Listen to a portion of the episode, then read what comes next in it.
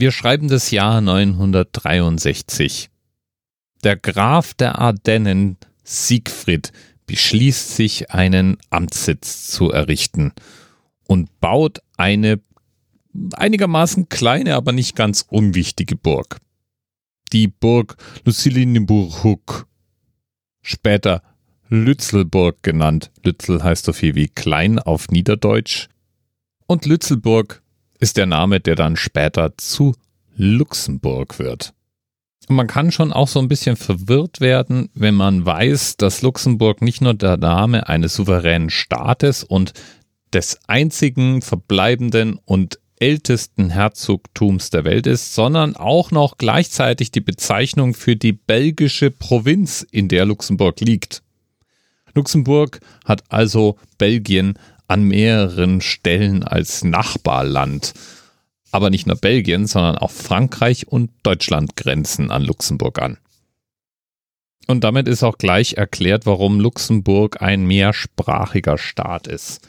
Als Kind spricht man, wenn man nicht zu den über 47 Prozent Ausländern gehört, sehr wahrscheinlich Luxemburgisch. Das spricht man als Kind auch in der Vorschule. In der Grundschule wird dann Deutsch verwendet. Das ist die Sprache, in der auch die meisten Medien sind. Obwohl, naja, das luxemburgische RTL klingt noch ein bisschen anders. Dir schnitt och op wann der an de Geschäft geht an wo versteht er schwätzt nimme Franzisch tödet Impressioun, wie wann d Ausländer, die als Schaffner noch vunnen keng Loge dabei Spruch hätten. Dat ass Deelweis ewer falsch. Die Lëtze beier Spruchkuren fan der beisen ausländsche Matbeger großen Interesse, as sie sie noch gewölt Lützebeich ze leieren.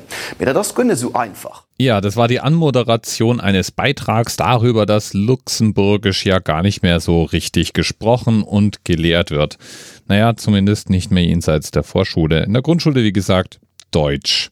Später dann am Gymnasium wird die amtliche Sprache Luxemburgs gelehrt und das ist das Französisch. Und alle drei Sprachen muss man beherrschen, um ein Schulabschlusszeugnis zu bekommen. Ja, und das schafft dann längst nicht jeder Schüler. Es gibt Jahrgänge, in denen die Hälfte der Kinder an diesen Anforderungen scheitern. Autsch. Ganz allgemein ist es aber so, dass Luxemburg einen hervorragenden Ruf genießt. Die Menschen fühlen sich dort im Allgemeinen wohl. So knapp 650.000 leben in der Stadt Luxemburg und damit ist dieses Stadt- und Großherzogtum kleiner als Frankfurt. Größer als Frankfurt ist Luxemburg aber, was die Anzahl Restaurants mit Michelin-Sternen pro Kopf angeht. Nirgendwo gibt es mehr. Und wo so viele Michelin-Stern-Restaurants sind, muss es natürlich auch viele zahlungskräftige Kunden geben. Und dazu passt, dass Luxemburg eines der reichsten Länder der Welt ist. Im Jahr 2016 lag das durchschnittliche Pro-Kopf-Einkommen bei 76.660 US-Dollar. Zum Vergleich, in Deutschland ist das Pro-Kopf-Einkommen 43.660 US-Dollar. Und diese Reichtümer verdankt Luxemburg natürlich den Geldgeschäften und Anlagegeschäften, für die es bekannt ist. Es ist eine Art Finanzparadies inmitten Europas. Und deswegen ist der Luxemburger mit dem Status quo wohl auch ganz zufrieden und war das auch schon immer.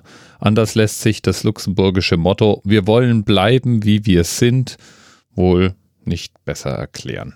Und damit lasse ich es jetzt für heute auch wieder gut sein. Ich danke Heiko aus Köln, unserem Themenpate heute, dass er darauf hingewiesen hat, dass die namensgebende Burg 963 gegründet wurde. Bis bald. TMRS 10, 9, 8. The experience of 47 individual medical officers. Was hier über die Geheimzahl der Illuminaten steht. Und die 23. Und die 5. Wieso die 5? Die 5 ist die Quersumme von der 23.